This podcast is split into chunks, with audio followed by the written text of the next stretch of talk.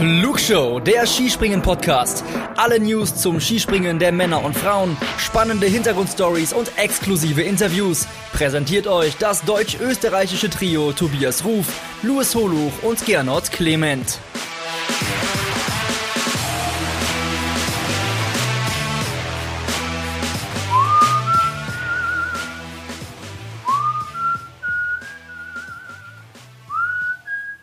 Der Wind of Change, er weht durch die Flugshow. Und zwar nicht nur im Intro, sondern auch thematisch. Schauen wir uns an, was sich denn in den letzten Wochen im Skispringen so alles getan hat. Wer ist zurückgetreten? Wie sehen die nationalen Kader aus? Und was hat sich im Hintergrund verändert?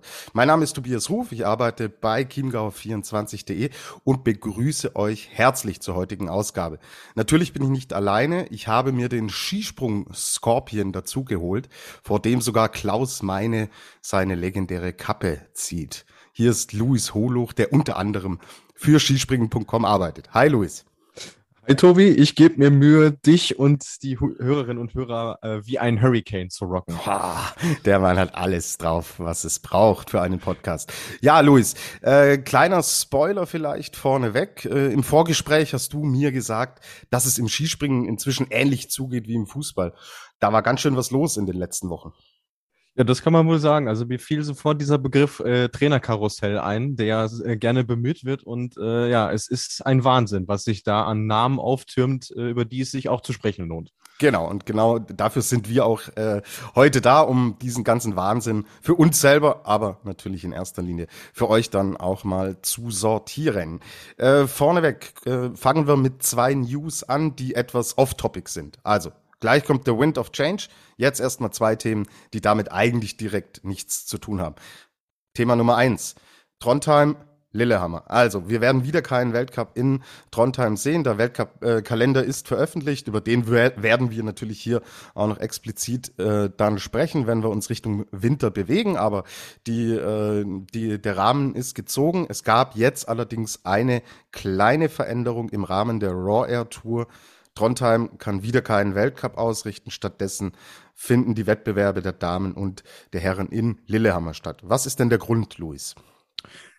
Ja, wie ihr vielleicht wisst, äh, werden die Schanzen in Trondheim aktuell noch neu gebaut. Das hat ja alles damit zu tun, dass äh, die wunderbare Stadt an der Westküste Norwegens 2025 die nordischen Skiweltmeisterschaften ausrichtet. Und äh, ja, die äh, Schanzen, die da vorher standen, sind so ein bisschen in die Jahre gekommen und äh, man ist da noch dran.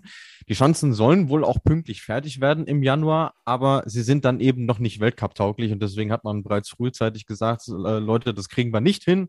Ähm, hat dann mit Lillehammer zum Glück auch einen Ersatz gefunden, äh, wie man das letzte Saison ja bei den Damen schon geschafft hatte.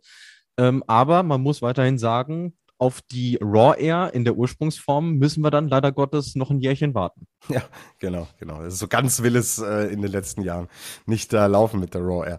So, äh, Thema Nummer zwei, das sind wir schon in so einem, ja, in so einem schönen Übergang zu Veränderungen, denn Mika Jukara, der Material Mika, ist nicht mehr Materialkontrolleur.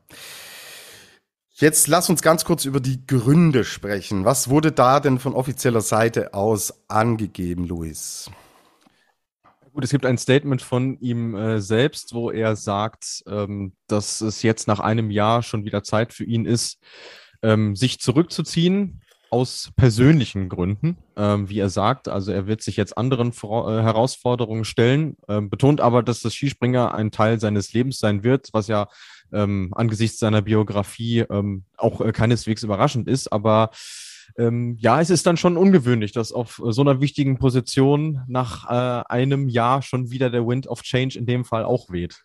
Genau, weil ja im Endeffekt Sepp Grazer, sein Vorgänger, das Ganze ja ewig lang gemacht hat. Also es ist ja. ja kein Posten, der jetzt alle zwei Jahre irgendwie durchwechselt, sondern äh, ist ja auch ein Feld, in dem eigentlich Kontinuität ratsam wäre, damit sich da im Endeffekt auch Mechanismen einspielen können.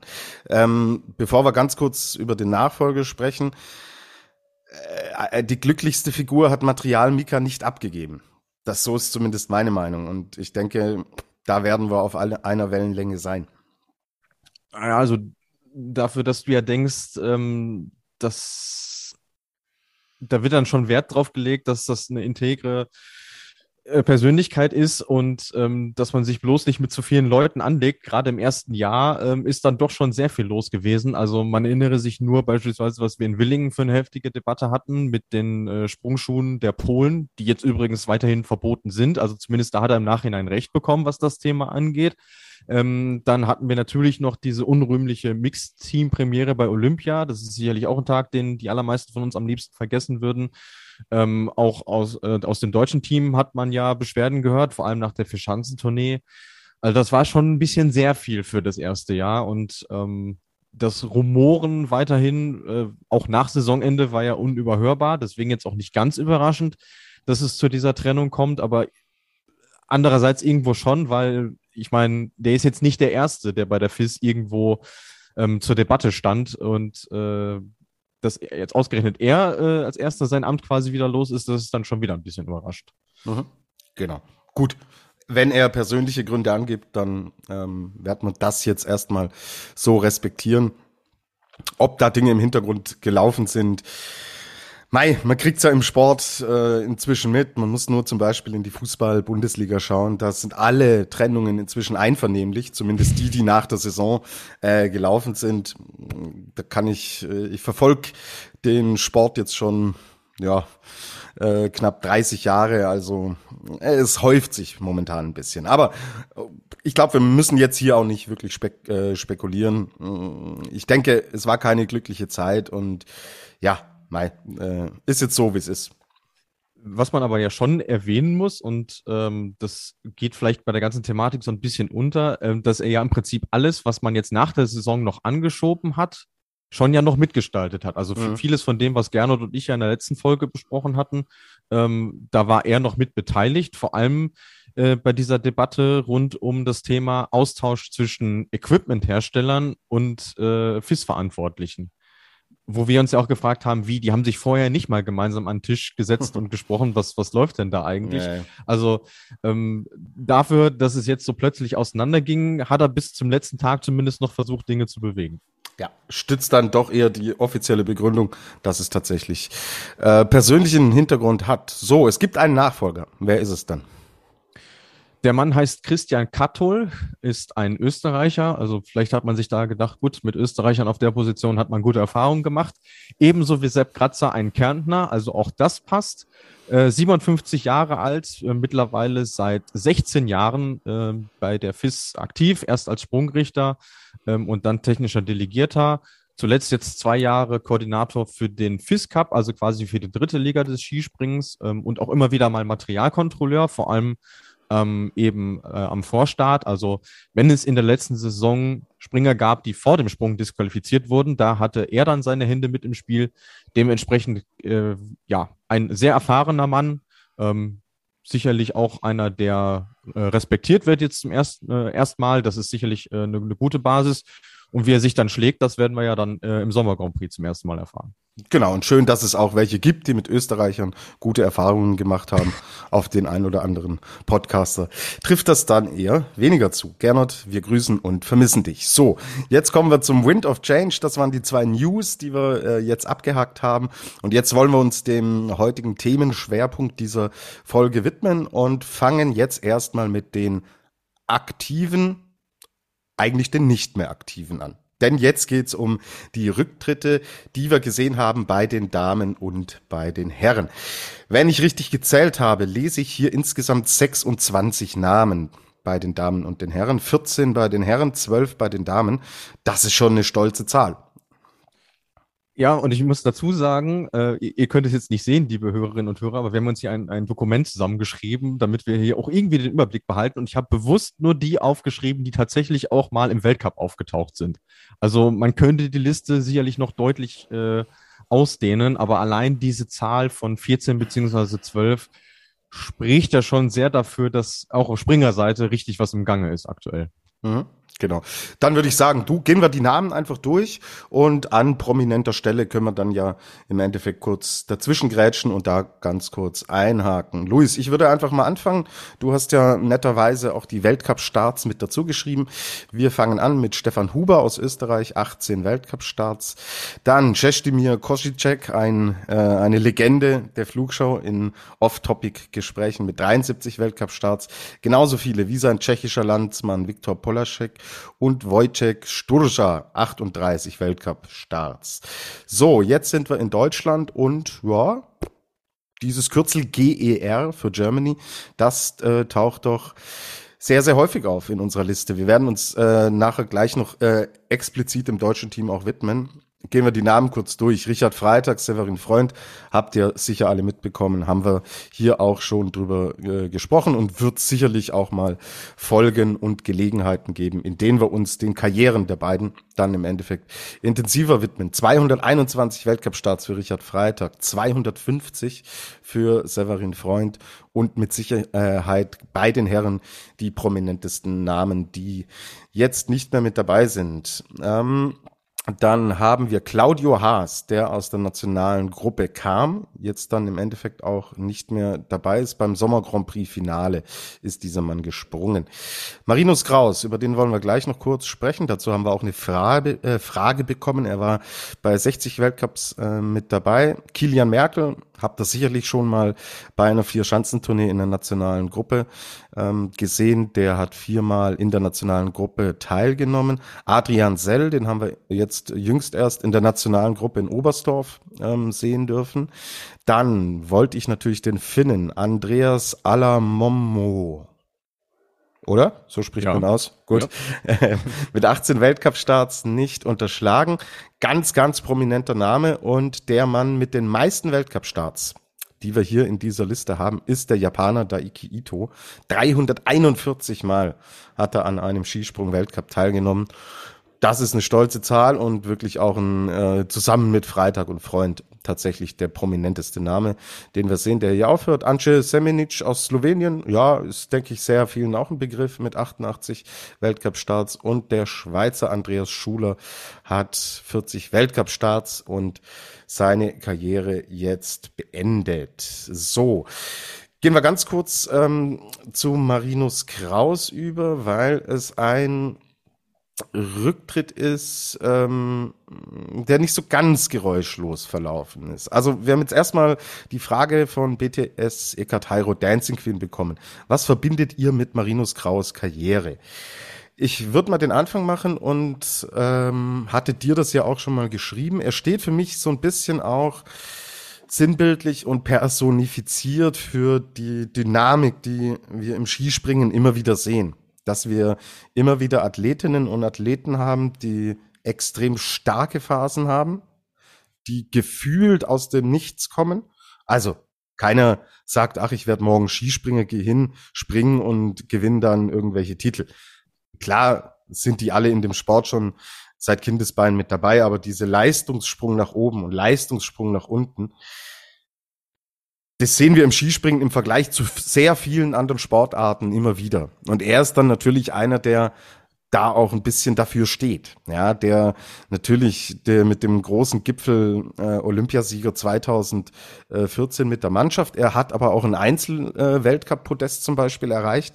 Also kein äh, keiner, der halt sagt, ja, ich schwimme dann im Endeffekt in einem Team mit und mache da mittelmäßige Sprünge und äh, hol mir so eine Goldmedaille. Nein, er hat auch tatsächlich im Einzel gezeigt, dass er zum Beispiel auch mal Zwölfter bei einer Vierschanzentournee wurde. So. Und wenn du wirklich nur Durchschnitt oder unterer Durchschnitt bist, dann wirst du nicht Zwölfter in, in der Tournee. Ja, und, und springst äh, im Endeffekt in Lachti war es, glaube ich, auch nicht aufs Podest. Und das hat er, hat er geschafft. Aber so schnell, wie es dann im Endeffekt zu dieser Phase rund um die Jahre 2013, 14, 15, das war so die Blüte seines Schaffens, so schnell wie es kam, so schnell war es dann auch wieder weg. Und deswegen verbinde ich im Endeffekt ihn, um jetzt auf die Frage konkret zurückgekommen, auch mit dieser Schnelllebigkeit, die wir in diesem Sport immer wieder sehen. Wie geht's dir? Was verbindest du mit ihm?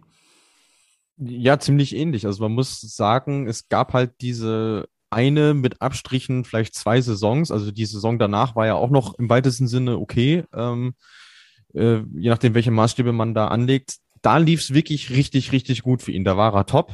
Ähm, mir fiel als erstes ein, neben Olympia, dieses kuriose äh, Foto nach der Siegerehrung in, in Ruka, wo er da Zweiter wurde.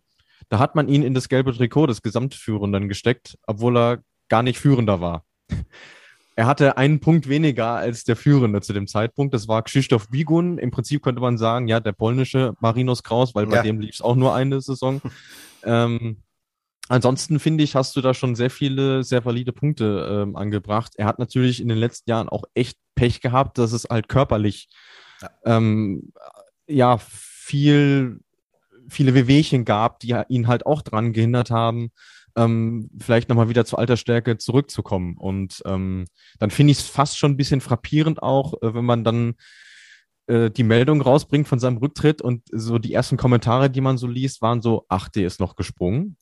Das haben die Leute teilweise gar nicht mitbekommen. Und das, das tut mir dann schon immer ein bisschen weh, vor allem wenn du selber mal auch einen Sport gemacht hast und weißt, wie viel ähm, man da reinsteckt. Und am Ende ist dann die Wahrnehmung von Leuten, wie von dem habe ich jetzt jahrelang nichts mehr gehört, der, der kann doch gar nicht mehr aktiv gewesen sein. Das ist schon ein kleiner bitterer Beigeschmack, ähm, der da bleibt. Ähm, ich fand es dann aber auch äh, bemerkenswert, dass er zumindest äh, durchblicken hat lassen, ähm, dass er für sich noch das Potenzial gesehen hätte, ähm, wieder, äh, ja, sagen wir mal, Anschluss zu finden, ähm, man ihn aber offensichtlich nicht so hat machen lassen ähm, oder so unterstützt hat, wie er es vielleicht gebrauch, äh, gebraucht hätte.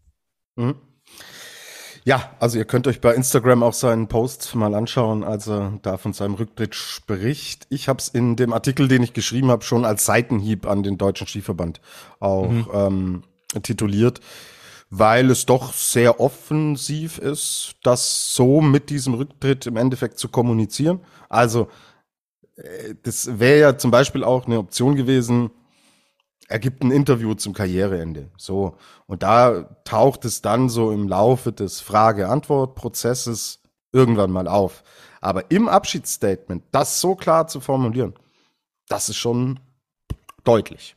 Mhm. Ja, finde ich, finde ich auch bemerkenswert, aber da sieht man dann auch quasi, ähm, dass sich die Perspektive dann eben doch ändert, wenn du aus diesem System mal raus bist, dass du mhm. dann doch über Dinge sprichst, über die du während deiner aktiven äh, Laufbahn nicht sprichst. Also das ist halt ähm, vielleicht nicht immer alles so Friede, Freude, Eierkuchen, äh, wie es vielleicht wirkt. Das äh, ist vielleicht eine harte Erkenntnis auch für den einen oder anderen da draußen oder die ein oder andere. Ähm, aber das ist nun mal das Geschäft und ähm, das hat sich in dem Fall dann auch klar und deutlich gezeigt. Absolut. Und kommen wir dann später auch noch dazu, ähm, geht ja dann vielleicht auch in diese Tendenz, die wir immer weiter und immer mehr sehen, dass man gerade im deutschen ähm, Skispringen-Bereich wirklich eine starke Konzentrierung in Richtung äh, Spitze vornimmt. Also, dass mhm. man tatsächlich auch so ein bisschen das Gefühl gewinnt, sobald man in dieser höchsten Struktur nicht mehr drinnen ist, extrem schwierig ist, eben in diese Struktur dann äh, entweder überhaupt reinzukommen oder wieder reinzukommen. Also mal die Anzahl an, an Leuten, die jetzt aufhören, die ist auf deutscher Seite dann schon bemerkenswert. Ja, und ähm, also ich meine, zumindest so kleine gewisse Parallelen äh, kann man ziehen, vielleicht noch zu Slowenien. Da hatte zumindest äh, Anje Semenic äh, durchblicken lassen, dass es da relativ ähnlich ist, also dass er für sich dann auch keine Perspektive mehr ähm, gesehen hat. Also es ist in dem Fall auch äh, tatsächlich kein, kein einmaliges äh, Phänomen. Ähm, auf der anderen Seite, weil ich jetzt gerade diese Liste nochmal durchgehe, finde ich es dann halt schon krass, weil wir auch immer wieder über diesen Niedergang des tschechischen Skispringens sprechen, ja, dass wir ja. da jetzt drei Namen sehen, die zurücktreten. Und da fragst du dich ja. ja, was bleibt denn dann eigentlich noch übrig bei denen? Also, und dann wollen sie uns allen Ernstes weismachen, dass demnächst wieder in Harachow Ski gesprungen wird. Also, da schwingt, glaube ich, auch noch sehr viel Zweckoptimismus mit. Ja, und wer sollen die Anlage nutzen, wenn da keine Weltcups sind? Das kommt dann noch dazu. Ist ja, kaum mehr einer da. Also ja. da oh, äh, denke ich, bleiben wir sehr skeptisch, was das Thema Tschechien und Skispringen angeht. So, jetzt gehen wir rüber zu den Damen. Da haben wir zwölf Rücktritte dann im Endeffekt gesehen. Und Luis, da bist du sattelfester. Deswegen überlasse ich dir die Bühne. Les uns doch mal vor, wer jetzt ab sofort nicht mehr mit dabei ist. Ja gut, aus deutscher Sicht natürlich der prominenteste Name und bislang zum Glück auch der einzige, den man so vernehmen konnte. Natürlich Karina Vogt. Ähm, hat ihren Platz in den Geschichtsbüchern absolut sicher, nicht nur wegen ihres ersten Olympiasiegs, sondern eben auch wegen der vier Weltmeistertitel, die sie dann äh, danach noch geholt hat. Das ist eigentlich auch äh, irre, dass es bei ihr mit Olympia eigentlich erst so richtig losging. Ähm, ja, das Thema hatten wir auch ganz kurz, hat er dann für sich festgestellt, dass es halt körperlich auch nicht mehr reicht, um eben ganz vorne mitzuspringen. Ähm, sich sicherlich einen ganz guten Punkt ausgesucht, um jetzt aufzuhören. Ähm, dann äh, der zweitprominenteste Namen hatten wir jetzt äh, schon bei uns in der Sendung mit äh, Spieler Rogel, die dem Skispringen aber erhalten bleiben wird. Also sie wird jetzt äh, ab sofort beim COC und FIS Cup bei den Damen als Materialkontrolleurin im Einsatz sein. Das ist auch noch eine Meldung, die wir noch nicht untergebracht hatten. Ähm, dann haben wir aus den kleineren Nationen noch ein paar Rücktritte mit Natascha Botnacak aus Kanada. Auch bei den Tschechinnen gab es einen Rücktritt mit äh, Stepanka Ptatschkova, die jetzt äh, interessanterweise nach Wien gezogen ist, um dort zu studieren. Dann haben wir aus Frankreich einen Rücktritt mit Osian Avocagro, leider auch sehr viel verletzt gewesen. Ähm, bei den Japanerinnen haben wir zwei Rücktritte äh, drei sogar sind es. Ähm, Shihori Oi und Misaki Shigino werden jetzt vielen vielleicht nicht unbedingt was sagen. Ka Kaori Iwabuchi aber umso mehr, weil die jetzt in der letzten Saison auch nochmal richtig gut performt hat. Dann vom vorletzten Olympiagastgeber haben wir jetzt gar keine aktive Skispringerin mehr, nachdem Guilin Park ihre Karriere beendet hat. Aus Norwegen hat Caroline Skatwet aufgehört, aus Polen Joanna Schwab und dann hätten wir noch Nina Lucy aus den USA, ähm, die ja auch Verletzungspech hatte, ähm, kurz vor der Schwelle zur Weltklasse stand, sich dann leider das Kreuzband gerissen hat. Ähm, aber auch sie verbindet beispielsweise etwas mit Österreich, denn sie war Internatsschülerin am Skigymnasium in Stams, also hat zumindest äh, ja ihre Jugend und ihre Skisprungausbildung hier in Europa genossen. Okay, super, vielen Dank. Dann würde ich sagen, kommen wir so langsam, äh, sliden wir rüber in den Bereich der ähm, Umstrukturierungen und nutzen aber im Endeffekt so eine Brücke, die uns Carla Epps auch mit einer Frage mehr oder weniger hier gestellt hat. Was haltet ihr von den neuen Rollen von Severin Freund und Richard Freitag? Also, beide haben ihre Karriere beendet, beide bleiben aber zumindest bei Freund war es dann doch eher überraschend, äh, die Meldung, äh, dem Skispringen und dem deutschen Skiverband auch erhalten. In welcher Funktion denn? Fangen wir doch mit Severin Freund dann äh, vielleicht mal an. Was macht er und was hältst du davon? ich hatte fast ein bisschen das, das, Gefühl, dass das untergegangen ist in dem ganzen äh, Wust an Personalmeldungen, ja, ja, weil total weil das tatsächlich nur auf der Mannschaftsliste des DSV äh, aufschien und da musste ich auch zweimal hingucken, weil ich dachte erst, ich fantasiere mir was zusammen, aber nein, Severin Freund ist jetzt Talentscout beim Deutschen Skiverband, genauso wie Martin Schmidt, den wir ja auch schon äh, zu Gast hatten, der ja in unserem Gespräch sehr ausführlich erklärt hat, was er eben dort macht. Und äh, so eine ähnliche oder vielleicht sogar die gleiche Rolle wird Severin Freund jetzt auch übernehmen. Ähm, was ich davon halte, also es ist natürlich sinnvoll, wenn du so große Namen und ja auch Vorbilder weiterhin an den Sport bindest. Die brauchst du. Ansonsten ist es schwierig mit der Nachwuchsgewinnung. Deswegen finde ich es in erster Linie gut, ähm, dass, äh, dass das eben geschafft wurde, dass Severin von sich aus auch sagt, ja, ich äh, habe da Lust drauf, ich möchte mich da weiter engagieren und äh, auch was zurückgeben in dem Sinne. Ähm, ob das jetzt das Richtige für ihn sein wird, Mai äh, wird man sehen, aber äh, man darf die Erwartungen jetzt auch nicht so hoch hängen. Also Martin Schmidt hat uns ja auch gesagt, ja, wir sprechen da von 13, 14, 15-Jährigen, um die, die sich kümmern. Da ist noch schwer absehbar, ob da jemand dabei sein wird, der äh, früher oder später mal in die Weltspitze kommt. Aber wie gesagt, von der Grundausrichtung her, vom Prinzip her, finde ich es richtig und gut für das deutsche Skispringen, dass so Namen wie die beiden dann äh, im System auch bleiben. Genau, sehe ich ganz genauso in welcher Intensität sie da eingebunden sind. Ich glaube, das wird man dann auch erst sehen und vielleicht äh, ergibt sich für uns ja auch die Möglichkeit, da mal persönlich nachzuhaken. Richard Freitag hat welche Rolle inne? Richard Freitag ist jetzt Assistenztrainer geworden. Ähm, es gibt ja beim Deutschen Skiverband die sogenannten Lehrgangsgruppen und ähm, da hat er jetzt quasi Anschluss gefunden. Er ist jetzt Trainer in der Lehrgangsgruppe 2b. Also das ist im Prinzip die, die niedrigste und gleichzeitig auch die jüngste Lehrgangsgruppe, die es dort gibt, äh, mit äh, Springern, ähm, die teilweise auch noch unter 15 Jahren sind. Also das sind quasi die ersten, die so in dieses Kadersystem äh, kommen und dort ist er dann mit im Einsatz. Mhm. Ich finde es auch gut, dass man da im Endeffekt mit äh, prominenten Namen auch verschiedene St äh, Stützpunkte dann mehr oder weniger abdecken kann, dass es sich nicht regional konzentriert, sondern dass wirklich im Endeffekt die Säulen des deutschen Skispringens da ähm, wirklich prominente Unterstützung auch jetzt erhalten. Ja, bleiben wir beim äh, deutschen Team und ähm, äh, springen mal kurz rüber zu den Damen, weil auf der einen Seite holen wir jetzt mit Freitag und Freund zwei neue Leute in den Verband dazu. Bei den Damen gibt's allerdings eine Co-Trainerstelle, die jetzt ersatzlos gestrichen wurde. Christian Bruder ist nicht mehr Assistent von Maximilian Mechler. Äh, ist dann, denke ich, nicht förderlich für äh, das Damenskispringen, das mit Ausnahme von Katharina Althaus aus deutscher Sicht ja der Weltspitze doch deutlich hinterher springt. Ja, sehe ich auch ehrlicherweise kritisch. Ähm, also das war äh, ja in der letzten Saison äh, eben so, dass sich dort die Aufgaben geteilt wurden. Ähm, jetzt bleibt vom Co-Trainerstab nur noch Thomas Juffinger übrig, der in der letzten Saison ja quasi erst neu mit dazu kam, ähm, nachdem sich Andreas Bauer ja verabschiedet hatte als, äh, als Bundestrainer.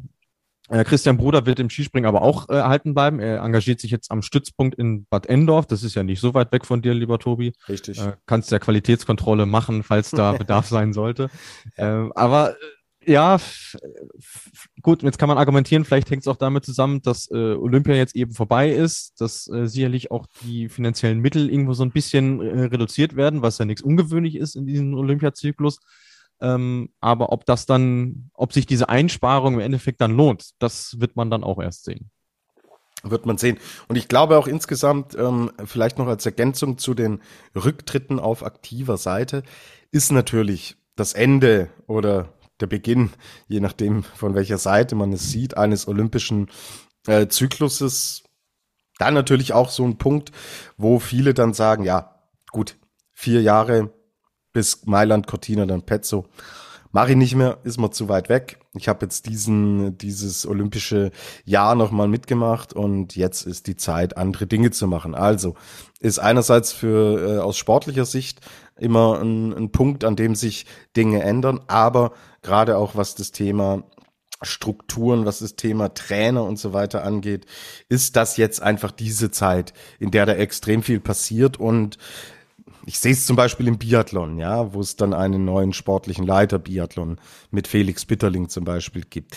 Ich sehe es im Bereich Ski Alpin, wo es einen neuen Damencheftrainer gibt, wo es zum Beispiel in Österreich unglaublich viele Veränderungen im Bereich Ski Alpin äh, gab und immer noch gibt. Also es ist einfach dieser Zeitpunkt, an dem dann im Endeffekt äh, stellt es euch als Projekt vor, an dem ein Projekt mit äh, den Olympischen Spielen beendet ist und danach ein neues Projekt, das auf vier Jahre angelegt ist, im Endeffekt auch startet. Und genau für, für eben jenes Projekt, bei den Damen gibt's einen Co-Trainer weniger, bei den Herren gibt's einen neuen Co-Trainer und das ist ein sehr prominenter äh, Name und zwar Michael Doleschall kommt ins Team von Stefan Horngacher also Stefan Horngacher bleibt, das stand ja auch immer mal wieder zur Debatte, geht's da weiter, geht's da nicht weiter. Da haben wir jetzt erstmal Gewissheit und es äh, kommt mit Dolleschall einer in sein Team, der im letzten Jahr noch Cheftrainer der polnischen Nationalmannschaft war. Also einer extrem großen Skisprungnation vom Cheftrainer zurück zum Co-Trainer. Huh, wie bewerten wir das dann? Wie schätzen wir dann denn das ein? Also, ich glaube, Punkt eins kommen wir später auch noch dazu, dass dieses Thema Polen und Dolejal zu Ende geht, war, denke ich, abzusehen und meiner Meinung nach auch ja, auch, auch notwendig. Also, was da in der letzten Saison gelaufen ist, diese ganzen Streitereien im Hintergrund, was dann immer wieder äh, durchgesickert ist und gegipfelt hat äh, in diesem in dieser letzten großen Skisprungparty, die wir in Planitza noch gesehen haben. Selbst da hat man es nicht geschafft, im Endeffekt Ruhe reinzubekommen in die Mannschaft, in das ganze Umfeld. Ein Adam Meusch, der dann einfach äh, we äh, wegfährt aus Planitza und Details kennen wir natürlich nicht, wir waren nicht mit dabei, aber dass da äh, was gewaltig nicht stimmt, war im Endeffekt zu sehen. Und ja, es ist halt einerseits äh, im Sport so und andererseits in einer Sportart, ähm, in der es um Nationalmannschaften geht, kannst du ja nicht sagen, na, der, der Trainer bleibt, wir holen jetzt einfach neue Springer dazu das ist im Skispringen halt äh, recht schwer zu machen. Vor allen Dingen, wenn man entsprechende Ambitionen hat, wie es in Polen ähm, seit Jahrzehnten der Fall ist, kannst du ja auch nicht sagen, äh, okay, wir, wir schieben die ganzen Alten mal, in alt, in Anführungsstrichen, sind alle übrigens noch jünger als ich, wir schieben die alle mal zur Seite und machen einen kompletten Reset das kannst du dir halt im Endeffekt auch nicht erlauben. Auch hier hängen natürlich hohe Erwartungen von Seiten der Öffentlichkeit dran und da steckt natürlich auch äh, eine Förderung von Sponsoren dahinter. Und die wollen natürlich auch sehen, dass ihre Logos entsprechend auf äh, ja auf der Top Ten Seite platziert sind, nicht äh, in der Qualifikation oder im ersten Durchgang ausschalten. Also meine Meinung, ähm, dass Doleschal in Polen, dass das zu Ende ging, stehe ich 100% dazu.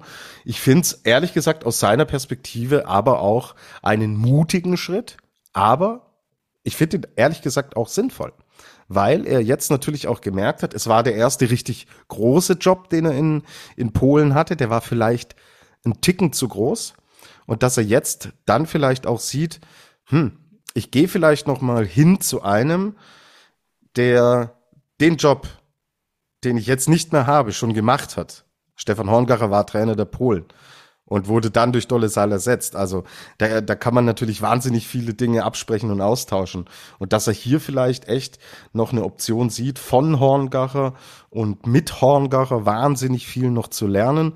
Und für den DSV natürlich super. Ja, dass man so einen Mann als Co-Trainer kriegt, ist ein absoluter Jackpot. Ich würde es nicht als äh, Rückschritt erstmal, auch wenn es auf dem Papier einer ist, von Dollesal bezeichnen. Ich mm, tendiere eher dazu, dass es eine Win-Win-Geschichte werden kann für beide Seiten. Bin ich zu optimistisch? Wie ist denn deine Sichtweise auf diesen doch spektakulären äh, Transfer, wie ich finde?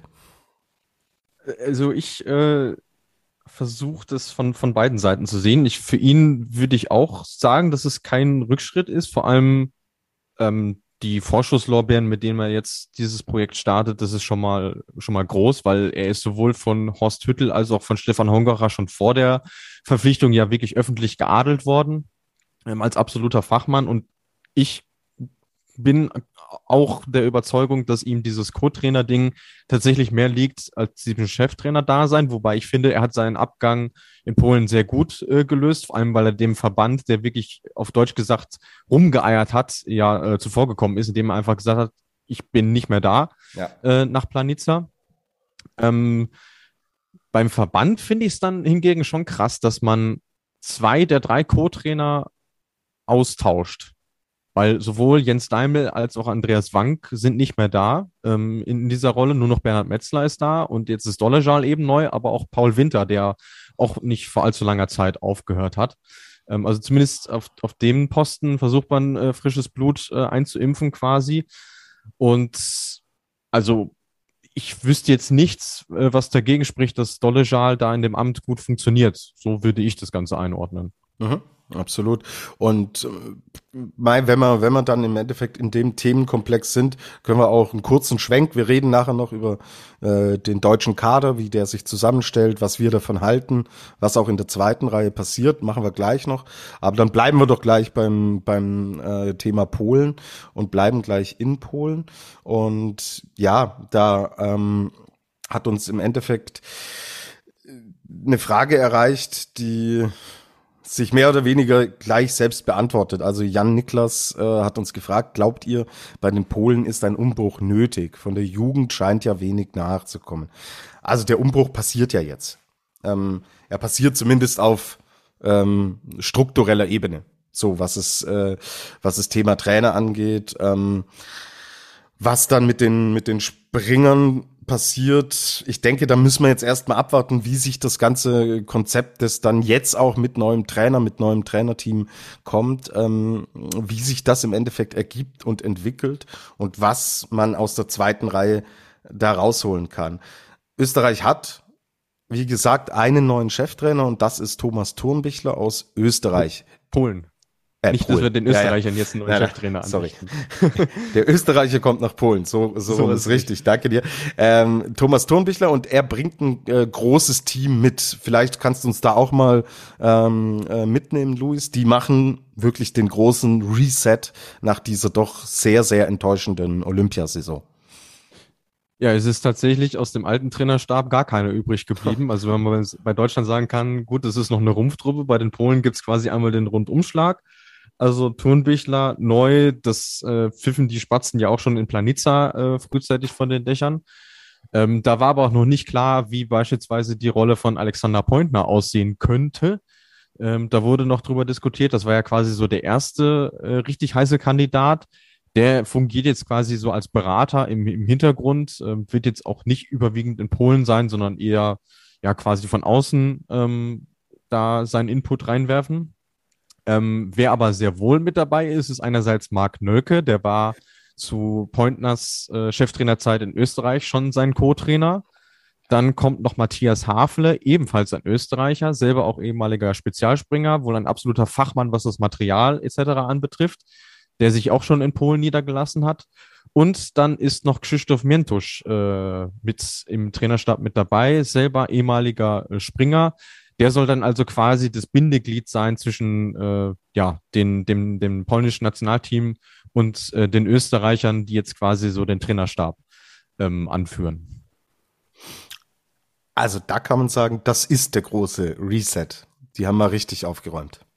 Zumindest äh, was quasi so die, die administrative Ebene angeht, ja. Also ähm, was den Trainerstab angeht und auch die Organisation, denn sie sind jetzt wieder davon weg, diese eine riesige XXL-Mannschaft zu haben. Sie hatten ja in den letzten beiden Jahren äh, Nationalmannschaften von 12, 13 Springern. Da haben sie jetzt gemerkt, okay, das ist nicht so aufgegangen, wie wir uns das erhofft hatten. Stattdessen, dass die Leute näher aneinander gerückt sind, haben sie sich offensichtlich eher zerworfen und deswegen hat man jetzt gesagt, okay, wir gehen wieder zurück zu einzelnen Trainingsgruppen. Ähm, auch das ist jetzt wieder neu. Sicherlich auch ein Einfluss äh, von den Österreichern, die das ja so kennen.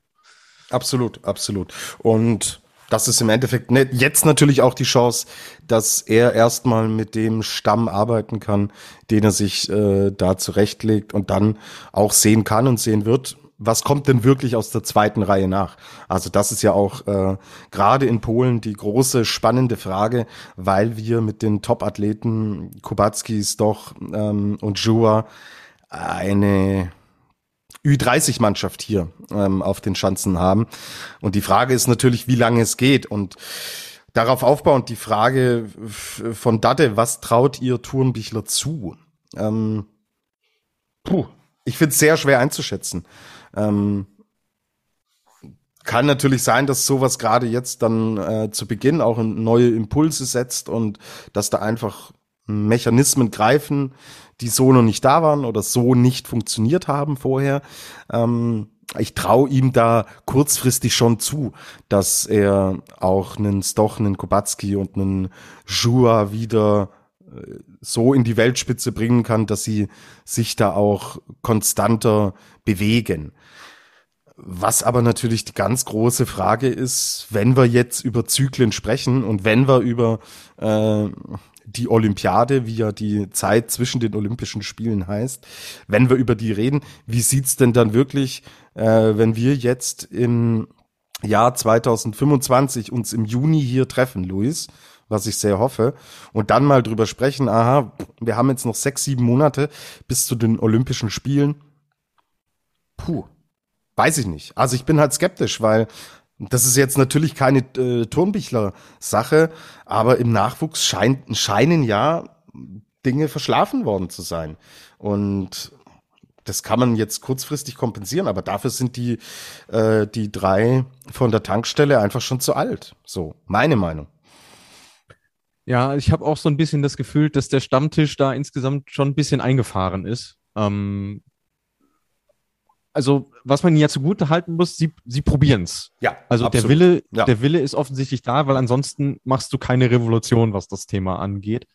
Aber ich find's dann auch, also was mir echt aufgefallen ist mit vielen, wie vielen, äh, was für eine Euphorie äh, empfangen worden ist, so nach dem Motto, jetzt kommt hier der Messias, der unser Skispringen quasi rettet. Äh. auch von Journalistenseite, das fand ich schon krass. Also vielleicht können wir das als Deutsche auch nicht, nicht verstehen, ähm, weil uns da so, so ein bisschen dieses, dieses Narrenhafte fehlt. Aber also da muss jetzt halt auch geliefert werden, so und das das Ding. Aber es ist halt auch, man darf nicht den Fehler machen, das nur an seiner Person aufzuhängen. Er ist jetzt quasi in der gleichen Situation wie äh, Dolleschal war, als er das Amt von Horngacher übernommen hat. Da lief es in der ersten Saison auch sehr gut. Ja. Da haben sie ja Titel geholt und in der Ja. zweiten lief dann gar nichts mehr. Und die Gefahr sehe ich durchaus auch. Man setzt halt schon wieder auf einen Rookie auf diese Cheftrainerposition. Mhm. Weißt du, was ich meine? Also, du Ja. hast es mit Dolisal probiert, der seinen ersten Posten als Cheftrainer antritt in Polen. Funktioniert nicht. Was machen sie dann? Sie holen Turnbichler. Erster, Cheftra äh, erster Posten als Cheftrainer. Wer war aber Vorgänger von Dolisal? Das war Horngacher. Damals sein erster Posten als Cheftrainer. Also es scheint äh, so ein Schema zu sein, das ich hier erkenne. Aber umso bemerkenswerter und das nicht im Positiven finde ich das, was du jetzt auch gesagt hast, dass man denkt, ah, jetzt kommt hier äh, der Messias, der uns jetzt aus allem rausholt und äh, uns aus dem Tal der Tränen holt und wieder nach vorne führt. Wenn jetzt Horngacher zum Beispiel gesagt hätte, ich höre in Deutschland auf, ich habe keinen Bock mehr auf was weiß ich, ich gehe zurück nach Polen, dann hätte ich die Euphorie verstanden. Da wäre aber, glaube ich, nicht mit offenen Armen empfangen worden. Du weißt, was ich, es geht Ja. jetzt nicht nur Ja. um die Person Horngache, mir Ja. geht's jetzt theoretisch darum, wenn jetzt einer kommt oder wenn ein Pointner unterschrieben Das- hätte, der, äh, äh, man kann zu ihm stehen, wie man will, aber der für unglaublich viele Erfolge verantwortlich ist. So. Mhm. Oder wenn ein Wiethölzel kommt oder wenn ein Alex Stöckel jetzt gesagt hätte aus Norwegen, hey, komm, ich habe hier alles erreicht in Norwegen, ich gehe Ja. jetzt mal nach Polen. Dann hätte ich es verstanden, dass man sagt, hier kommt der Messias. Aber wenn jetzt einer kommt, der noch nie als Cheftrainer gearbeitet hat im Skispringen, geht mir das zu schnell. Ja, äh, äh, sehe ich ganz genauso. Vor allem, man muss ja, die, die Geschichte fing ja eigentlich im Grunde genommen damit an, dass der ÖSV ja Robert Treitinger seinerzeit rausgeschmissen hat, weil der sich nicht an Corona-Regeln gehalten hat. Dadurch wurde Thomas Turnbichler befördert und ist jetzt ein Jahr später Cheftrainer bei den Polen. Also es ist auch ein irrer Aufstieg von ihm. Und äh, ich habe da allergrößten Respekt vor, dass er sich diese Aufgabe stellt, dass er sagt, ich mache das und zwar zu 100 Prozent. Und äh, wir drücken ihm natürlich auch von Herzen alle Daumen, dass das klappt. Ähm, mein Polen gehört nun mal zu den Top-Nationen mit dazu und es tut uns ja auch weh, wenn man sieht, wie die sich in der letzten Saison teilweise äh, gequält haben.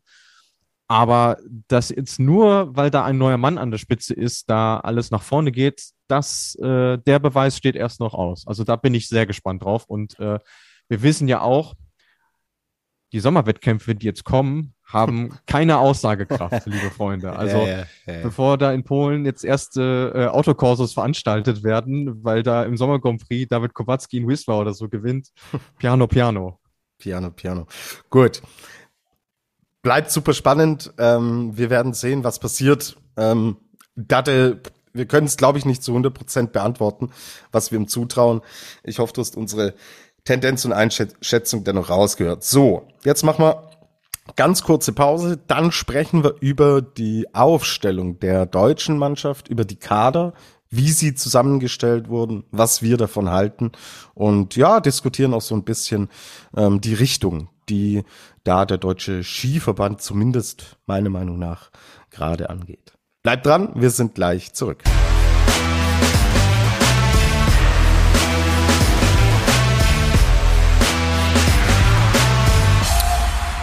So, wir sind zurück bei der Flugshow und wollen uns jetzt mal die Teams ein bisschen genauer anschauen, denn unter anderem der deutsche Skiverband und der österreichische Skiverband, natürlich viele andere auch, haben ihre Lehrgangsgruppen und ihre Kader für die neue Saison veröffentlicht und eingeteilt. Luis, fangen wir mit den deutschen Damen an. Da gibt's zumindest eine, doch finde ich, bemerkenswerte Personalie. Ja, dann greifen wir so auch gleich mal vorne weg, wenn du sie schon ansprichst. Äh, Juliane Seifert ist nicht mehr Bestandteil der Lehrgangsgruppe 1a, sondern jetzt äh, zurück in die Lehrgangsgruppe 1b gewechselt.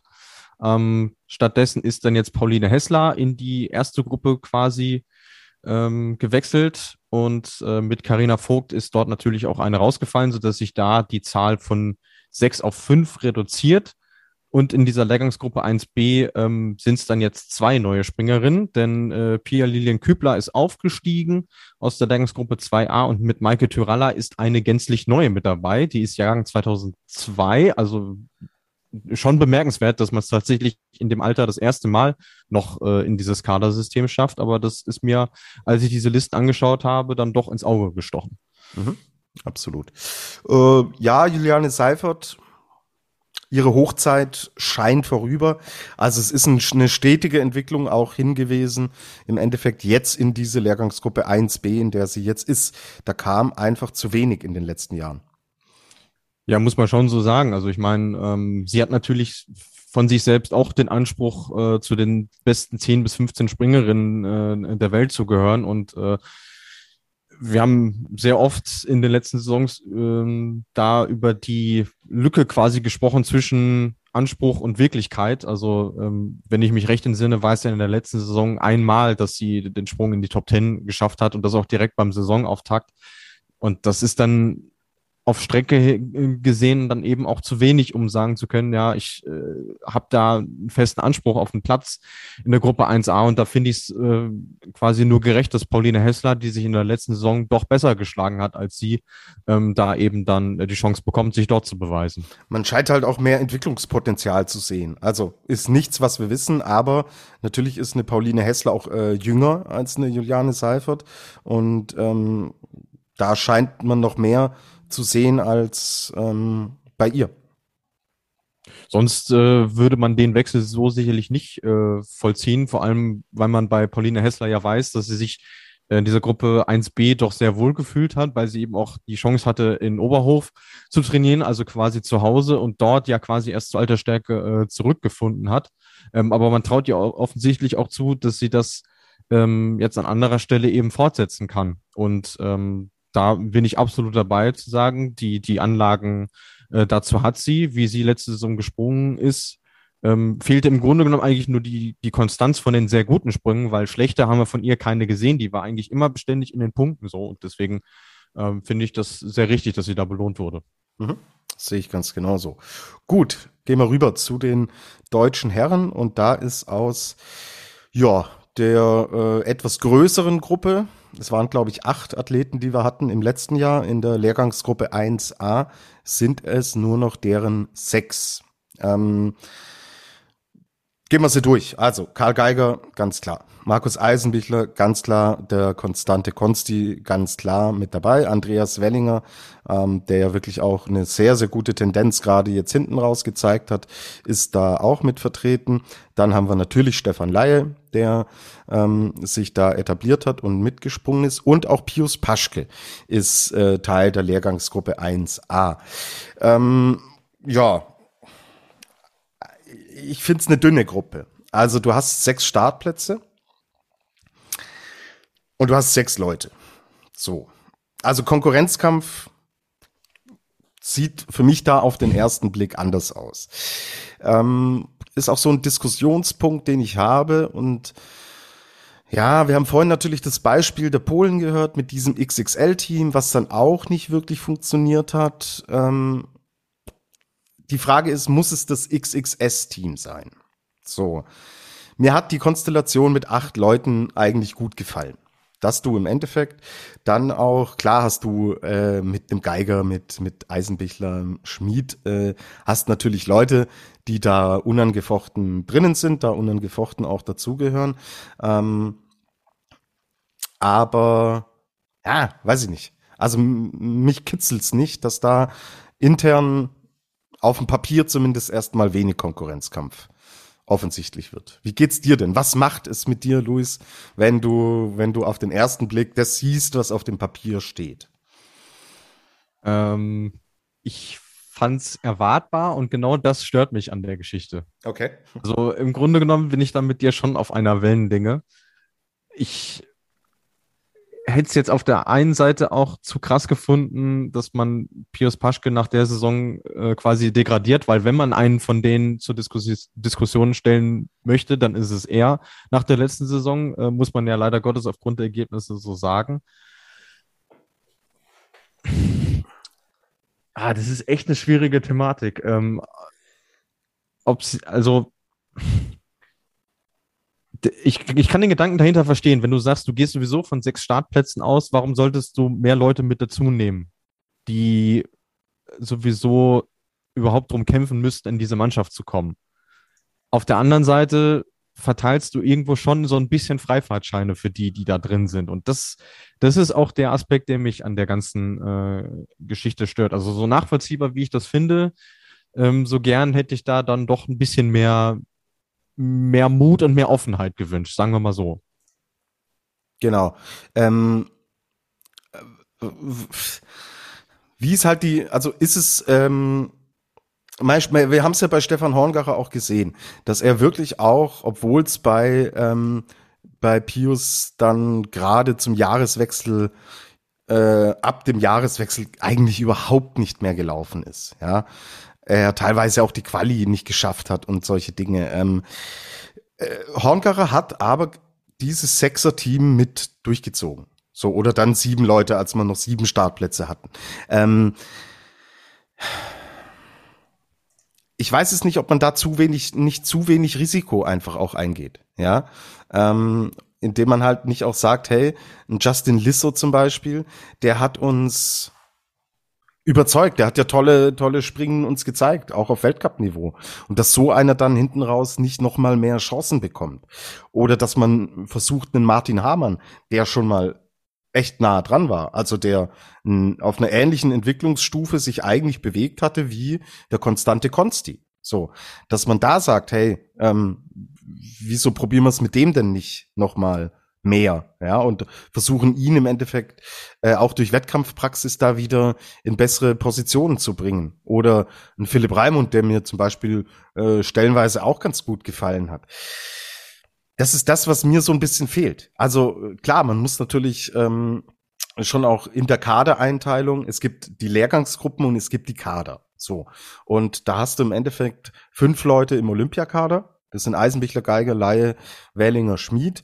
Und dann gibt's viele, die im Perspektivkader sind. Dazu gehört unter anderem auch Paschke und äh, dann auch Namen wie Lisso oder Hamann oder auch Raimund, die ich gerade genannt hatte. Ähm, nichtsdestotrotz, Weiß ich nicht. Ich hätte mir acht gewünscht. Ja, kann ich verstehen. Vor allem, du, du kriegst ja ähm, sowohl als Außenstehender als ja auch als Aktiver irgendwo so den Eindruck, okay, das ist ein geschlossenes System und du genau, fragst dich dann, genau. wie, wie kannst du dann da reinkommen? Also welche Chancen hast du überhaupt? Und das schwang ja auch bei einigen, die jetzt die Ski an den Nagel gehängt haben, mit, dass sie gesagt haben, sie haben da für sich einfach keine Perspektiven mehr gesehen. Also ja. einerseits war der Aufwand, um das COC-Niveau überhaupt zu erreichen, schon sehr groß, sehr schwierig. Ähm, und auf der anderen Seite, selbst wenn man das erreicht hatte und sich ja phasenweise auch im Weltcup vorstellen durfte über die nationalen Gruppe, ähm, wusste man oder sah man für sich ja nicht die Möglichkeit, noch weiter aufzusteigen. Und das ist auch ein Punkt, den ich sehr, sehr kritisch sehe, weil du, du musst für diese Leute zwangsläufig eine Perspektive schaffen, weil ansonsten gehen sie dir von der Stange. Und am Ende ähm, äh, sitzt du dann in Deutschland und zeigst mit den Finger auf die Polen, guck, äh, sag mal, guck mal, wie die sich da anstellen. Auf der anderen Seite sehe ich gerade so die Gefahr, dass man, dass das in Deutschland hier so eine ähnliche Entwicklung nimmt. Ja, auf einer anderen Skalierung, aber die Gefahr ist absolut da. Es ist, es ist äh, ein, ein ganz schmaler Grad, sehe ich ganz genauso. Also das kann natürlich alles funktionieren, so wenn die alle ihre Form finden, aber wie du schon sagst, ja, was soll sich so ein Justin Lissow jetzt denken? Ähm, ich habe meine Chancen mal gehabt, über nationale Gruppen ähm, dann mitzuspringen ähm, im Weltcup und habe sie ja genutzt, wie es jeder sehen konnte. Was soll ich denn noch mehr machen, um äh, im Endeffekt da mich mal in diesen Bereich äh, Lehrgangsgruppe 1a im Endeffekt auch manövrieren zu können? Also also vielleicht ist es ein bisschen naiv von mir, aber das einzige Handfeste, was mir gerade so ein bisschen Hoffnung gibt, dass da zumindest ein kleines Umdenken stattfindet, ist ironischerweise dieses Thema nationale Gruppe beim Skifliegen. Das hat Stefan Horngacher von sich aus angesprochen, gesagt, ja, wir wollen den Jungen die Möglichkeit geben, Ski zu fliegen. Mhm. Und da dachte ich schon so, okay, vielleicht setzt da so ein kleines Umdenken ein, dass man merkt, okay, man muss ihnen die Möglichkeit geben, äh, äh, dass sie rangeführt werden können. Und da ist das Skifliegen definitiv ein Teil davon, weil ähm, viele Möglichkeiten dafür gibt es für die Deutschen sowieso nicht und in anderen Ländern ist es ja gar kein Thema, weil es eben dort keine Skifliegen gibt. So. Und deswegen fand ich das in erster Linie gut, aber ich finde halt, genauso wie du, das kann halt nur das erste kleine Bausteinchen sein von dem Haus, was man sich jetzt in den nächsten Jahren bis Olympia zusammenzimmert. Genau. Und Mike, wir reden jetzt heute am 21. Juni, bis es dann tatsächlich losgeht. Ähm, ist auch noch ein bisschen Zeit dahin und vielleicht kommt ja noch eine Bewegung und eine Dynamik rein. Ist aber, denke ich, gut, dass wir es angesprochen haben und dass wir es auf jeden Fall auch auf dem Schirm behalten. Ähm, wir haben jetzt im Endeffekt auch eine Frage bekommen, die darauf ein bisschen aufbaut. Ähm, von MNJCB. Er schreibt oder sie äh, schreibt, im deutschen A-Kader gibt es ja kaum Veränderungen zum Vorjahr. Wie schätzt ihr die deutsche Nachwuchslage ein? Äh, sie war schon mal besser. Sie Und war schon mal besser, ja. Das, äh, ich meine, ich äh, komme dann immer plakativ gerne mit den Ergebnissen bei den Junioren-Weltmeisterschaften, ähm, aber das ist nun mal der erste Beleg dafür und ähm, da lief es jetzt in Sakopane dieses Jahr auch nicht gut und das ist ja ein erstes Indiz äh, davon und das ist ein Trend, der jetzt über zwei, drei Saisons schon schon anhält. Und äh, wenn man sich die Kaderlisten und die Lehrgangsgruppenlisten anguckt, auch da ist ja unglaublich viel Bewegung. Also äh, die Lehrgangsgruppe 2b beispielsweise, die ist zur Hälfte ausgetauscht worden. So, und dann stellt man sich die Frage, woran, woran liegt das denn eigentlich? Also hat man mit den Jungen vielleicht auch einfach nicht die nötige Geduld, weil nicht jeder ist so ein Durchstarter wie ein Andreas Wellinger, der mit 18 seine ersten Weltcup-Springen gewinnt oder so. Ja, ja. Da, da, muss man sich dann vielleicht auch nochmal hinterfragen, ob das äh, so der richtige Ansatz ist. Aber ähm, ich mache da kein Geheimnis draus, dass ich einige Länder im Nachwuchsbereich definitiv besser aufgestellt sehe als Deutschland. Ja. Und was mich dann natürlich auch immer wundert, man hat ja den besten Springern, den man momentan hat, der ist ja das Paradebeispiel dafür, dass es eben nicht immer der Wellinger Weg sein muss. Ja. Hinkommen mit äh, 18, 19, Anfang 20 die Dinge gewinnen und sich dann etablieren. Karl Geiger ist Step by Step in die Rolle reingewachsen, die er jetzt seit drei, vier Jahren im Endeffekt innehat. Also, also Wellinger und Schmid sind die einzigen von denen, die jetzt in den letzten Jahren da oben waren, die das, ja, die ja, das gepackt ja. haben. Weil genau. Selbst, also auch das ist ja keine Garantie, weil äh, erinnert sich zum Beispiel be beispielsweise noch jemand an Pascal Bodmer? Sagt das noch jemand was der Name? Der war auch äh, als, als Teenie quasi noch richtig gut und dann ist er quasi den Marinus Kraus-Weg irgendwo so ein bisschen gegangen. Hm. So, also äh, man sieht, es gibt nicht diesen einen ultimativen Weg und ähm, ich bin da absolut dabei zu sagen, okay, man muss, man muss eine Mischung finden. Aus einerseits den Leuten die Stange halten und auf der anderen Seite aber auch einen guten Übergang ermöglichen. Und das, äh, die Balance stimmt aktuell nicht so ganz, finde ich. Mhm. Äh, Date fragt, werden die vielen Rücktritte vom deutschen Nachwuchs den Deutschen in der Zukunft schaden? Ähm, also ich glaube, wer, wer jetzt in der Phase zurücktritt, ähm, der wäre auch nicht der gewesen, der uns in vier, fünf Jahren die Weltcup-Springen gewinnt. Also ich würde es nicht auf die Personen an sich ähm, den Fokus legen, sondern auf das, worüber wir jetzt hier seit einigen Minuten sprechen, über dieses strukturelle Thema, dass da eher die Gefahr für das deutsche Skispringen in der Zukunft liegen könnte, weil es scheint ja irgendwo zu haken und nicht zu stimmen. Ja, äh, würde ich mich würde ich mich anschließen, weil letzten Endes, auch wenn man sich den Altersdurchschnitt von denen anguckt, die jetzt aufgehört haben, also klar, du hast mit Freund und Freitag zwei jenseits der 30, ähm, aber auch die anderen vier, die zurückgetreten sind, das sind jetzt keine Teenager mehr, ja. sondern Anfang, Anfang 20 so. Und äh, das halte ich gar nicht mal für so ungewöhnlich. Genau. Und dann auch nicht für so tragisch. Ja, ähm, ist ein Thema, das wir auf jeden Fall genau im Auge behalten werden. Und wir werden natürlich sehen, wie sich's dann wenn es soweit kommt, dass äh, die Weltcups anstehen, wie sich's entwickelt, ob wir weiterhin ähm, diese sechs Leute, die wir jetzt auf dem Papier haben, auch von November bis April dann auf, äh, auf den Schanzen sehen werden, oder ob's da, was wir uns tatsächlich auch ich meine, im Idealfall performen sie alle sechs. So, da ja. besteht kein Grund zur Veränderung.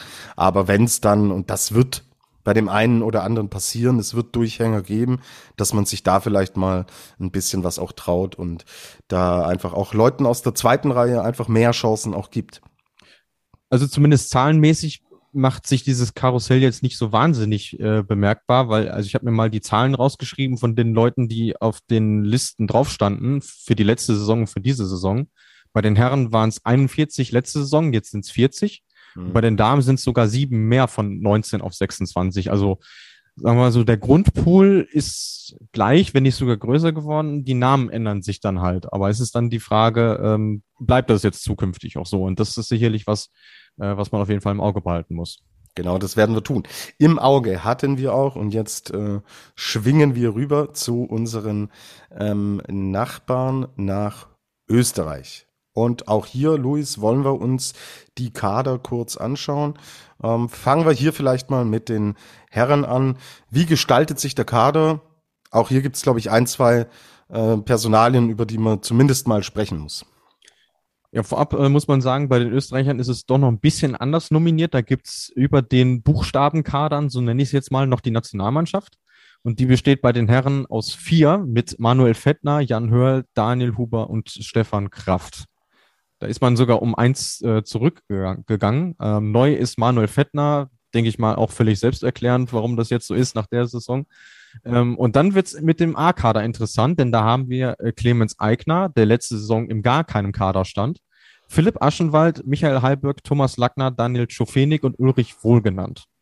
Und ähm, da ist Markus Schiffner rausgeflogen, ja auch kein ganz Unbekannter. Ja. Und äh, Philipp Aschenwald und Michi Heilberg sind quasi abgestiegen, wenn man das denn so ausdrücken möchte. Und äh, da finde ich die Tendenz dazu, dass man es verkleinert, ähm, verständlich. Auf der anderen Seite hat es mich dann schon gewundert, dass ein Daniel Schufenig beispielsweise keinen Nationalmannschaftsstatus bekommen hat nach der letzten Saison, die er gesprungen ist. Ja, geht mir ganz genauso. Ähm, Mai Aschenwald, Heiberg ist natürlich schon auch äh, erklärbar. Heiberg hatte aber auch viel Verletzungen, also mhm. weiß ich nicht, da, also wenn, wenn man in einem Formtief steckt, ist das das eine, so. Aber wenn es verletzungsbedingt ist und er kam dann zurück und hat hinten raus echt gute Leistungen auch gezeigt. Also für die Zeit, die er weg war, fand ich das echt ansprechend, was er uns da präsentiert hat. Das hat mich ehrlich gesagt ein bisschen gewundert. Also gerade die zwei äh, äh Personalien, Jofenik und er, hätte ich schon mir vorstellen können, dass man da etwas mutiger ist. Die Frage ist natürlich, wie viel ist tatsächlich Papier und wie viel wird dann im Endeffekt auch umgesetzt? Weil auch sie haben ja äh, sechs, mindestens sechs Startplätze sicher. Und mh, das sind natürlich dann gerade auch Leute wie Czufenig und Heibeck die ersten Kandidaten, die dann da noch mit reingehen könnten und werden. Ja, absolut. Und ich gucke jetzt parallel gerade nochmal, wie sie das denn äh, organisiert haben, denn klar, es gibt die, es gibt die Kader auf dem Papier, aber dann gibt es auch noch die Trainingsgruppen. Also die organisieren das getrennt voneinander. Mhm. Und da gibt es die Trainingsgruppe eins, die natürlich von Andreas Wiethölzel betreut wird. Und da sind es dann sieben Athleten. Äh, da sind Schofenig, Heilböck und Aschenwald mit dabei. Also zusätzlich zu den äh, Vieren, die ohnehin in der Nationalmannschaft sind. Also zumindest in der Hinsicht haben sie es sinnvoll gelöst. Ja, das klingt sehr, sehr stimmig. Und das wird dann wahrscheinlich auch der äh, Kader, der erstmal ähm, vorgesehen ist für die Weltcup-Springen. Äh, Klar, wie gesagt, es sind jetzt noch einige Monate bis zu den ersten Wettkämpfen hin, aber man muss ja im Vorfeld jetzt auch schon die ganzen Lehrgänge, die man macht, ähm, die Trainingseinheiten, das muss natürlich jetzt im Endeffekt schon festgezogen werden. Also da äh, gibt auch dieser Pool, weil ähm, hatten wir viel drüber gesprochen auch, dass die Österreicher sich in der Breite meiner Meinung nach mit am besten entwickelt haben von allen großen Nationen, was so die Aha. letzten ein, zwei Jahre angeht. Wird er ja. gerne, sehr, sehr gerne hören. Ähm, ja. Ist aber doch total bemerkenswert, wie ich finde, dass man im Endeffekt das Ding so äh, wirklich auch ähm, stabilisiert hat, weil es gab auch unruhige Jahre und Zeiten und da hieß es, es gibt nur Stefan Kraft und dahinter passiert nichts. Ja, ist richtig. Ähm, dann finde ich es jetzt aber spannend, mal den Vergleich zu ziehen. Was glaubst du denn, äh, wie viele Leute die Österreicher auf dieser Liste stehen haben im Vergleich zu den Deutschen? Deutsche waren es 40, gell? Mhm. Gut, wenn du mich so fragst, dann sind es äh, 32. Also Boah, 100 Punkte. Ehrlich? Stark. Richtig gut. 32, ja. Sauber. Also krieg ich, krieg ich, jetzt die Seite mit den zwei Medaillen als Preis von Gernot Clement? Äh, das müsstest du dann mit dem Gernot ausmachen, aber das halten wir jetzt einfach mal so fest. Ja, ja ist ja. geil. Super, super. Ja. Okay, 32. Ja. Was machen wir damit? Ähm, ja, Stabilität, das Wort hast du gerade äh, reingeschmissen. Ja, in der ja, Vorsaison ja. waren es auch 32 und ähm, wie gesagt, ich finde das absolut schlüssig, wie das äh, gelöst wurde. Und äh, vielleicht sind es ja so kleine Anleihen, die man beim DSV da machen könnte, dass man sagt, okay, man hat zwar äh, diese unterschiedlichen äh, Kader, wie du ja uns auch gerade gesagt hast, aber die Trainingsgruppen werden dann doch eben äh, ein bisschen anders organisiert. Das äh, das finde ich sehr, sehr schlüssig, je länger ich drüber nachdenke. Genau, wird wahrscheinlich in dem einen oder anderen Fall dann auch passieren. Ähm, wie gesagt, das eine ist Papier, was dann in der Realität passiert. Das werden wir noch sehen. Bleibt auf jeden Fall spannend. Und ähm, in Österreich müssen wir natürlich auch mal auf die Damen schauen. Und ja, da hast du auch schon so leicht gespoilert. Da ist es doch ein bisschen interessanter als bei den deutschen Damen, was die Entwicklung angeht. Äh, definitiv. Also ähm, es dürfte niemanden überraschen, dass äh, vier der sechs Damen, die letztes Jahr die Nationalmannschaft gebildet haben, auch weiterhin mit dabei sind. Das ist natürlich Marita Kramer, das ist natürlich Daniela Raschke-Stolz, es ist natürlich Eva Pinkelnick und natürlich auch Jacqueline Seifritzberger. Neu mit dabei und das finde ich absolut folgerichtig, Lisa Eder nach der letzten ja. Saison, also äh, beste Österreicherin bei Olympia, erstes Weltcup-Podest in Hinstbach. Absolut hoch verdient und ähm, ihr werdet merken, das sind fünf Namen. Und ich hatte gerade ja schon gesagt, in der letzten Saison waren es sechs. Heißt, es fehlen noch zwei. Und das sind Chiara Kreuzer und Sophie Sorschak, die jetzt beide nur noch im A-Kader auftauchen. Mhm, mhm. ähm, Sorschak analog zu Heiberg großes Verletzungspech gehabt. Finde ich in dem Sinne auch hart, weil die hatte gar keine richtige Möglichkeit, äh, sich im Weltcup wirklich zu beweisen. Da war sie nur in Jupno dabei und äh, danach dann ab Februar verletzt. Bei Chiara Kreuzer finde ich es nicht so wahnsinnig überraschend nach ihrer letzten Saison. Äh, so ja. leid es so leid's mir tut, aber das, ja. äh, das finde ich dann folgerichtig. Mhm. Ja, interessant. Aber auch hier hat man letztlich, wenn man die Namen durchgeht, auch äh, eine breite Masse an Qualität. Ja, und ähm, das sind dann teilweise schon Luxusprobleme, glaube ich, die man in anderen Skiverbänden tatsächlich gerne hätte, so wie es Österreich da aufstellen kann. Ja, absolut. Und man muss ja bedenken, bei den Damen geht es ja über dieses Limit von sechs gar nicht hinaus, denn das ist ja, ja die Quote, die alle Nationen haben. Und äh, wenn du jetzt A, Kader und Nationalmannschaft zusammennimmst, da hast du neun Springerinnen, die Weltcup-Potenzial haben, denn äh, Julia Mühlbacher, selbst Junioren-Weltmeisterin und Hanna Wiegele kommen noch mit dazu. Also das ist schon, das ist schon ein sehr stabiles Fundament, was da vorhanden ist. Kann man so machen. Alles klar. Gut, da haben wir also auch einen kurzen Blick nach Österreich geworfen. Jetzt geht's noch äh, ganz kurz um andere Nationen, auch in Italien. Jetzt ist nicht die Skisprung Großmacht. Gibt's äh, äh, Veränderungen auf der Trainerposition bei den Herren?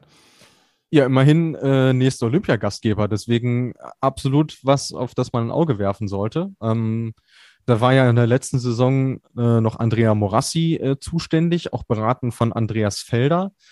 Der ist jetzt nicht mehr Bestandteil des äh, Trainerstabs, sondern äh, David Jirotek, äh, ein Tscheche, auch sehr erfahren, ähm, hat schon viel von der Skisprungwelt erlebt und gesehen und war zuletzt in Frankreich und äh, ja, hat sich jetzt in, äh, das Traineramt in Italien geschnappt, könnte man sagen. Reingeschnappt und äh, das, den Franzosen das, äh, den Trainer weggeschnappt. Die stehen jetzt nämlich ohne da, sind da aber nicht die einzigen. Ja, das ist richtig. Man könnte auch äh, sagen, ohne dass es jetzt hart klingen soll, ja gut, wenn du kein richtiges Team hast, brauchst du auch keinen Trainer, der das trainiert. Das ist echt ein Trauerspiel, was da passiert, weil wenn man sich mal überlegt, auch die, bei denen war das früher eine Selbstverständlichkeit, dass sich beispielsweise eine Vierermannschaft äh, gestellt ja, hat. Also man ja. erinnere sich an die 2000er Jahre und jetzt ist da äh, gar nichts. Ähm, und wie du richtig sagst, sie sind nicht die einzigen, denn ähm, wir haben noch die USA und Kanada, die aktuell ohne Trainer dastehen, weil äh, Biene Norcic dort sein Amt niedergelegt hat. Der war jetzt, ich glaube, fast 15 Jahre da. Das ist auch eine, eine verdammt lange Zeit und äh, äh, da war es dann nicht nur mit dem Trainieren getan, sondern der musste auch wahnsinnig viel organisieren, denn die Jungs mussten ja erstmal rüberkommen nach, äh, nach Europa und äh, hat da quasi alles in Eigenregie gemanagt und äh, ja zumindest ja mit der äh, Bronzemedaille im olympischen Mixteam echt nochmal ein Kracher gelandet in der letzten Saison. Aber äh, musste dann halt auch feststellen, okay, irgendwie geht's dann nicht so richtig vorwärts. Man ist sich in den Verbänden auch nicht so wirklich einig, wie will man das Ganze eigentlich organisieren. Und ähm, da kann man das dann auch verstehen, dass so jemand sagt, okay, ähm, jetzt, jetzt reicht's mir erstmal, ich äh, mache jetzt erstmal was anderes. Mhm. Ja, schade. Ich hatte eigentlich echt gehofft, dass gerade äh, USA, Kanada, dass wir da perspektivisch vielleicht eine schöne Entwicklung auch sehen. Ähm, Kanada, Vancouver ist der Topfavorit für die Austragung der Olympischen Spiele 2030. Ähm, und ja, du siehst es jetzt bei Italien. So, wir reden von Olympischen Spielen in vier Jahren. Du kannst jetzt aus nichts mehr oder weniger kannst du kein äh, Fundament mehr legen, um in vier Jahren erfolgreich zu sein. Und wenn Kanada die Spiele kriegt, wäre jetzt genau der Zeitpunkt, ja. den Grundstein zu legen, um in acht Jahren entsprechend erfolgreich zu sein. Ja, ja, absolut. Und ähm, also Norcic hatte ja zumindest angedeutet, dass sie überlegen, die Damen und die Herren zusammen äh, trainieren zu lassen in Kanada, was sicherlich kein blöder Einfall ist, weil das ist genau die Truppe, die in äh, äh, Beijing, äh, Peking ähm, äh, Bronze gewonnen hat. Und ich traue Janko Zwitter durchaus zu, dass er die Burschen auch hinkriegen würde. Also am Trainer wird sicherlich nicht scheitern. Es ist halt eine Frage, wie groß dieser Impact von der Medaille, was ja ein riesiges Ding ist für Kanada, dann äh, sein wird. Aber solange du in deinem Heimatland auch keine Chancen hast, auf denen du ganzjährig trainieren kannst, wird sowieso wahnsinnig schwer. Und da sind die USA schon besser aufgestellt, nur da fehlt es halt einem Kleingeld. Und beides ist äh, eher suboptimal, aber ähm, also ich habe eine gute Erinnerung an die Spiele in, in Vancouver. Äh, würde mich freuen, wenn das klappen würde. Fände ja, fänd ich cool. Bin ich, bin ich auf jeden Fall mit dabei. Gut. Ähm, Ryoyo äh, Kobayashi hat Wladimir Zografski, den Privattrainer, weggeschnappt. Auch irgendwie ungewöhnlich, oder? Nimm uns mal mit. Ähm, wer, wie und warum. Ja, das äh, fand ich auch erstaunlich. Also ähm, jetzt auch nicht das erste Mal, dass bei dem der Trainer äh, wechselt. Also wir erinnern uns ja, bis zur vorletzten Saison war es ja noch Janne Veitanen, der ja jetzt Cheftrainer ist in Finnland. Und jetzt ähm, übernimmt Matjas Supan dort. Den äh, kennt ihr äh, vielleicht aus seiner Zeit als slowenischer Nationaltrainer oder aber eben als äh, Privattrainer jetzt von Wladimir äh, Sograwski. Und der kümmert sich jetzt eben um dieses äh, Tsuchiya-Ski-Team. Äh, also dazu muss man ja wissen, die Japaner äh, sind ja bei Firmen angestellt, das heißt, die trainieren auch in ihren Firmenteams und er ist jetzt quasi zuständig für dieses äh, Firmenteam. Und also fand ich eine überraschende Personalie, vor allem wenn man dann noch bedenkt, ähm, die Japaner haben auch ihren Nationaltrainer ausgetauscht. Äh, Hideharu Miyajira ist nicht mehr Cheftrainer, äh, sondern Masahiko Harada. Ähm, da hat sich also für ihn, er kriegt also quasi gleich zwei neue Trainer. Ja. Das ist äh, äh, steht eigentlich so ein bisschen sinnbildlich dafür, was äh, in diesem Frühjahr im Skispringen eigentlich so los war. Äh, weil seine Saison ja so schlecht war. Da muss ja, man jetzt jeden Stein umdrehen, gell? Also. Ja, ja, ja. Also das war ja so schlecht, nicht mal die Polen wollten ihn noch einbürgern. Ja. so ist es. Naja, gut. Man wird schon wissen, was man tut. Und wir werden auf jeden Fall uns das anschauen und dann auch drüber sprechen. So, jetzt haben wir hinten raus noch drei Fragen, die wir von euch bekommen haben. Vielen äh, lieben Dank wie immer an euch da draußen. Macht immer Spaß, mit euch zu kommunizieren und dass ihr auch, wenn es draußen über 30 Grad hat, äh, scheinbar Bock auf Skispringen habt. So, Flo HLZ fragt, ist Quandal auf einem guten Weg bezüglich ihres Comebacks? Danke und viele Grüße, Florian. Äh, ja, äh, danke an dich für die Frage und Grüße zurück. Ähm, also, was man aus Norwegen so hört, ist, dass es aktuell quasi im Plan ist. Also, sie hat zwar mit dem Springen noch nicht äh, angefangen, aber das war auch noch gar nicht vorgesehen. Also, man wollte sich da wirklich die, die Zeit nehmen, nach doch äh, es war ja nicht nur eine schwierige Verletzung, die sie bei dem Sturz in Hinzenbach davongetragen hat. Und ähm, da ist man jetzt quasi dabei, sie so weit äh, herzustellen, dass sie jetzt äh, ja in den nächsten Wochen quasi ins Sommertraining einsteigen kann. Ich könnte mir sogar vorstellen, dass man das vielleicht ähm, oder ihre Annäherung äh, mit der von Maren Lündby koppelt, ähm, weil die ja auch ähnlich lange quasi raus ist und äh, im August wieder das Springen anfangen möchte. Also das könnte ich mir vorstellen, dass man da so ein, so ein Doppelweg geht quasi. Aber mhm. ähm, die Reha lief soweit gut, das Knie macht wohl auch keine Zicken, von daher alles so, wie es sein soll. Okay, danke dir. Dade fragt, freut ihr euch, äh, freut ihr euch, Simon Ammann ein weiteres Jahr zu sehen? Was hatten wir denn damals Saisonrückschau gesagt? Zwei hatten gesagt, er hört auf und einer hat gesagt, macht weiter, oder? Ich, ich hatte, glaube ich, gesagt, er hört auf. Ja, du und Gernot habt gesagt, äh, er hört auf, ja. Ah, Luis Holuch. Ja, und der freut sich auch. Ich, also nicht nur, dass ich äh, recht hatte, darüber freue ich mich immer, das gebe ich an der Stelle auch zu, aber ich ja, ich meine, ich kenne Skispringen nur mit Simon Ammann und äh, es würde mir schon fehlen, wenn er nicht mehr da wäre. Also ich finde es ich find's cool. Ich bin auch gespannt, was er jetzt noch reißen kann, weil ab und zu hat er ja doch ordentlich geliefert in der letzten Saison und hey, wenn er Bock drauf hat, soll er machen. Alles cool. Äh, weißt du, worauf ich mich am meisten freue? Wenn es dann wieder heißt, ja, und Simon Ammann, ein letztes Mal bei der Tournee. Und ein letztes Mal bei einer auf. WM und hinten ja. raus dann alle wieder so, hm, war es wirklich das letzte Mal oder?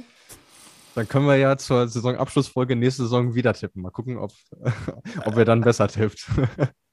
Ah ja, genau. Oder, oder wir machen es, ah nee, vielleicht erfahren wir es zum letzten Springen noch gar nicht, weil das könnte man als Zusatz in unsere, äh, in unsere uh, Saisonwetten ja. mit einfügen.